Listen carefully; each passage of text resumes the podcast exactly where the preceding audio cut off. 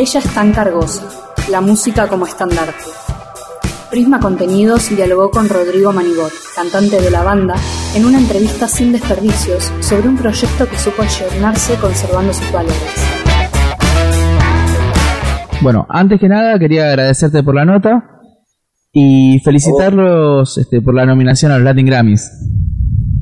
Bueno, muchísimas gracias. Estamos contentísimos. Eh, ¿Cómo surgió la nominación? ¿Cómo se enteraron? Eh, nos enteramos totalmente de casualidad. O sabíamos que, que Opar nos había postulado hace varios meses, pero nada, quedó ahí colgado, como seguramente fuimos postulados también a, otros premios.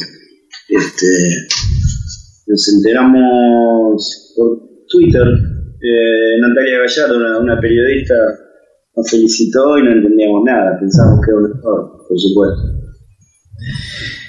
Eh, es un disco también que este, tiene ciertas reminiscencias al oeste, justo en, este año que cumplen 18 años. Em, ¿Qué significa este disco puntualmente para ustedes? Este disco para nosotros es, muy importante, me imagino como son todos los discos en la carrera. Simplemente que creo que este disco tiene algo distintivo de los otros, que realmente estuvo en juego la continuidad grupal, estuvo en juego el proyecto antes de empezar a grabarlo y para nosotros fue muy importante eh, porque bueno, la vida de una banda de rock va cambiando todo el tiempo y fueron quizás los momentos más dolorosos que nos tocaron vivir eh, desde que armamos La Cargosa en el 2000, que bueno, estuvo asignado por, por varios desencuentros que ya son muy los hemos comentado, la, salida, muy malos términos de mi hermano Mariano, que uno es miembro fundadores y otro cantante de la banda, además, además de mi hermano, con todos los despelotes familiares que trajo eso, todos los, terremotos internos que provocó, eh, eso fue muy fuerte, está muy presente en el disco, la, marca de ese alejamiento. Eh, también teníamos un pésimo momento familiar con las mamás de dos de los chicos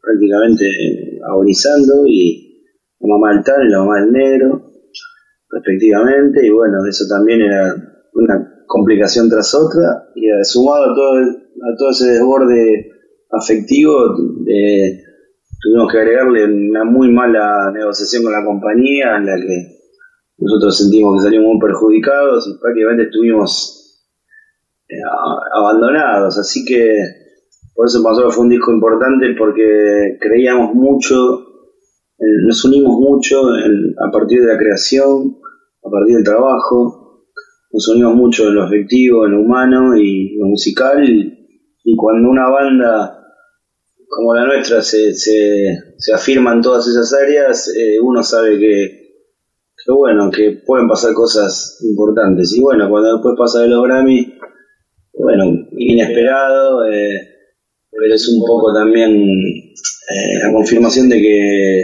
de que bueno, de que fue, fue una buena decisión poder sostener el barco en plena tempestad. Y también un género como es el rock canción, eh, más afianzado en, en, el, en, el, poder de las canciones. Este, ¿Cómo surge eh, el tema de la composición para este disco en particular? Eh, a diferencia del disco anterior, Polos, en el que habíamos compuesto alrededor de 35 canciones para poder elegir 12, eh, este disco fue mucho más con lo justo.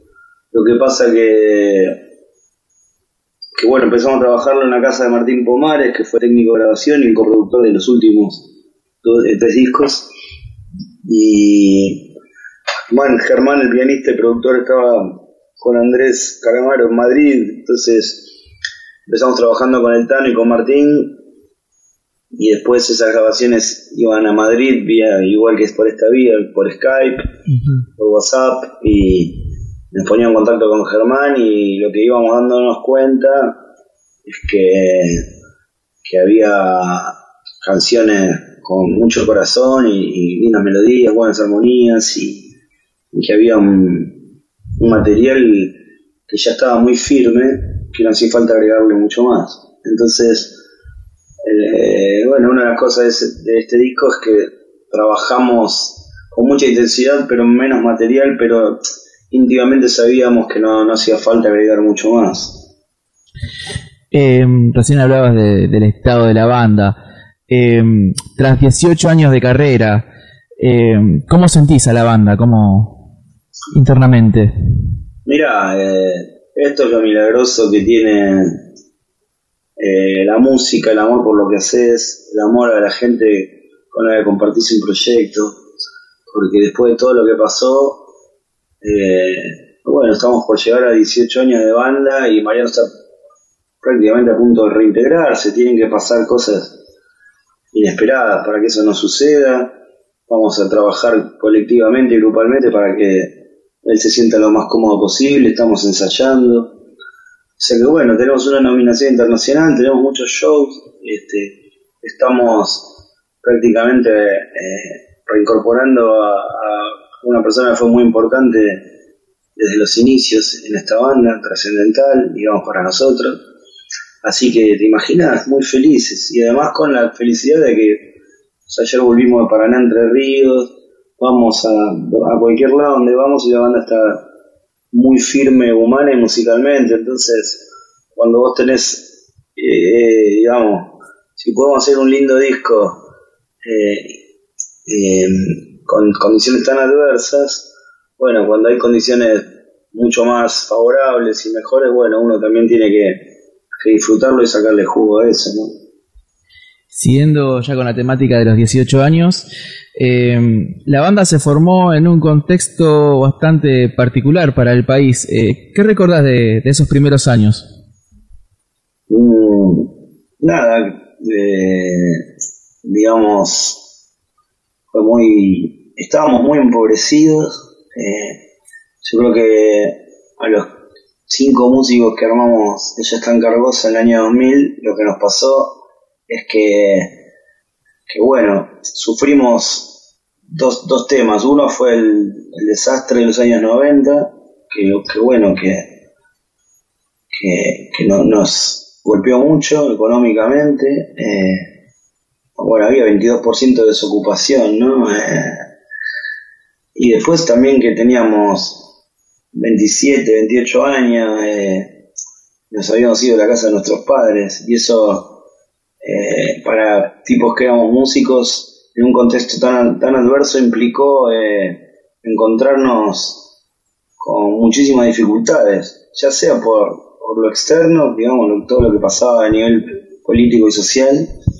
el desastre que se venía, ya se venía el 2001, y por otro lado, la, cosa de que nosotros estábamos empezando a crecer y, esa es una edad que para tipos que, que, quieren ser músicos y que tienen todo el corazón y la cabeza puesta en eso, eh, era muy difícil eh, sobrevivir, subsistir. Estábamos realmente con muchas dificultades, pero bueno, eh, empezamos a ensayar, empezamos a conocernos y y bueno, creo que parte de ese fuego sagrado que, detectamos que se había generado en los, ya en los comienzos es lo que sigue, la llama que nos mantiene con ganas, con fe, con, alegría, con, ilusión de poder seguir haciendo esto, este, que es lo que más nos gusta en el mundo, que es tocar y hacer nuestras canciones y hoy en día con un contexto eh, también bastante adverso en lo que es este, en lo social, en lo económico. Eh, ¿cómo, ves a las bandas que van surgiendo? Eh, comparando quizás con, con, la historia de la banda. Mira, noto muchísimas similitudes y noto diferencias, qué sé yo, a nosotros nos agarra esta crisis, a nosotros nos agarra eh, siendo una banda más o menos conocida, entonces por más que, que desciende tu facturación y desciende, digamos, el nivel de vida de todos, eh, por otro lado vos tenés más recursos, ya sos un tipo más grande y podés eh, nada, estar más tranquilo y, y bueno, y ver que, que bueno, tenemos, tenemos más, más posibilidades de, bancar este momento, ¿no? Porque, bueno, la esperanza es que, pase pronto y, que, y que empiece otra cosa mejor. Pero en lo que hace a hacer bandas nuevas, yo creo que es lo mismo. Cambian un montón de cosas y siempre es difícil. O sea, siempre, siempre hay pocas posibilidades. Eh, eso en todas las épocas. Siempre hay un mudo. Siempre hay una producción cultural musical, ni que hablar, que desborda a la cantidad de gente que consume cada vez menos rock en Argentina, que va para otros géneros, porque bueno, el rock va creciendo, ya son todos tipos de generación, todo tipo de 50 pirulos, y ya los pibes de ahora no escuchan solo, o sea, escuchan un montón de otras músicas que no son rock. Así que siempre es adverso el contexto. Eh, lo que sí también creo que, a diferencia de otras épocas, si vos ves lo que fue el 2017, muchísimos de los mejores discos son de bandas independientes. Y eso está muy vinculado a, lo que es la tecnología, ¿no? Eh, muchas bandas que me parecen excelentes, cada una en lo suyo, como Corazón Potenkin, como Los Espíritus, como El Mató un Policía Motorizado, como Luca Bocci, Usted Señora de Melot, son bandas que no pasan por el mainstream y hay varias más. Este, y sin embargo, bueno, nosotros estamos ternados, siendo una banda casi independiente en este momento, porque estamos licenciados por, con Popart, la difusión, pero después nos, bancamos todos nosotros. Estamos ternados con Lucas and the Woods, que es un chico de, sello independiente. Entonces, sigue siendo difícil y ahora la, diferencia es que hay herramientas nuevas. Eh, que ahora vos, eh, no sé, podés ser Luca Bocci y grabar un tenés que hacer Luca Bocci, ¿no? Pero grabás en dos canales, un disco muy íntimo, muy hermoso, y eso tiene prácticamente un millón de reproducciones en YouTube, y te abre eh, un espacio impresionante, no solo en Argentina, sino a nivel latinoamericano. Entonces, hay también otras alternativas al modelo tradicional nuestro con el que crecimos nosotros, que era grabar, que la dicotomía ser independiente o ser de, una discográfica. Eh, me parece que ahora eh, hay, hay nuevas dificultades y también nuevas posibilidades. Sí hay muchísima más oferta de bandas, y, pero bueno, esto es como la cerveza artesanal, digamos, van a quedar las mejores. Hay mil, pero van a, van a quedar, las mejores son las que más gustan, porque siempre es una discusión tan vieja como el mundo, ¿no? Por ahí hay bandas que no sé si son tan buenas y no tienen reconocimiento y, y son excelentes y viceversa. Pero yo creo que todas estas bandas que te nombré son bandas que tienen un, un laburo artístico distinto, muy bueno, eh, una estética cada uno muy definida, eh, muchísimo talento y, tienen esa posibilidad de que además que tienen talento están siendo muy reconocidos por la gente, por el público, que también es algo que precisas para que vos puedas seguir tocando. Eh, ¿Cuánto han cambiado también en la escena musical la aparición de Spotify, no? Sí, sí, por supuesto que sí, por supuesto que sí. Creo que igual todavía están en veremos, ¿no? O sea, la gente ahora escucha Spotify, yo creo que eso cambia, me imagino que cambia eh, a los sellos eh, multinacionales y más importantes, digamos, porque no tienen el mismo nivel de penetración, porque los pibes de 18 años, de 16 o de 20 están con la compu, no están con la radio prendida. Entonces ya hay un espacio de penetración menor. Cuando nosotros hace 10 años empezamos a, tener éxitos radiales y todo eso, vos para ver Llueve eh, tenías que esperar que lo pasara Match Music en el segmento de rock argentino y la gente quedaba ahí viendo eh, o, ponía la mega eh, para que nos pasaran, digamos. Ahora, ahora podés poner el video en tu teléfono.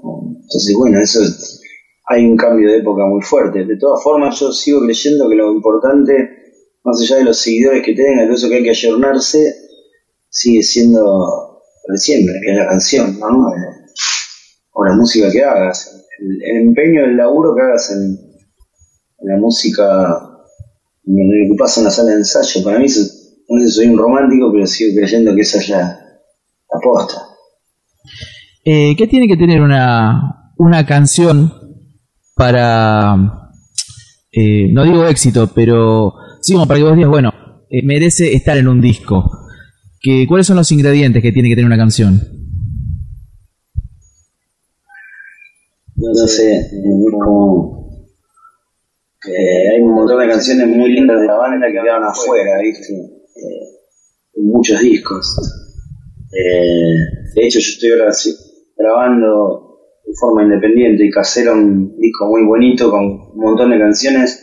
La mayoría quedaron afuera de los discos de, de la banda, pero no porque fueran malas canciones, sino porque por ahí no entraron en el momento, porque nosotros, por ejemplo, cuando estaba Mariano, eh, somos tres que componemos, ahora el negro también compone, entonces el baterista, entonces eh, juegan múltiples factores. Por ejemplo, el disco Polos, grabamos eh, el cuarto, definimos un concepto de hacer un disco bitlesco y quedaron canciones bitlesco en el sentido de que tuviera cierta afiliación con las armonías, con los ritmos bitlescos, con, las melodías, con los arreglos.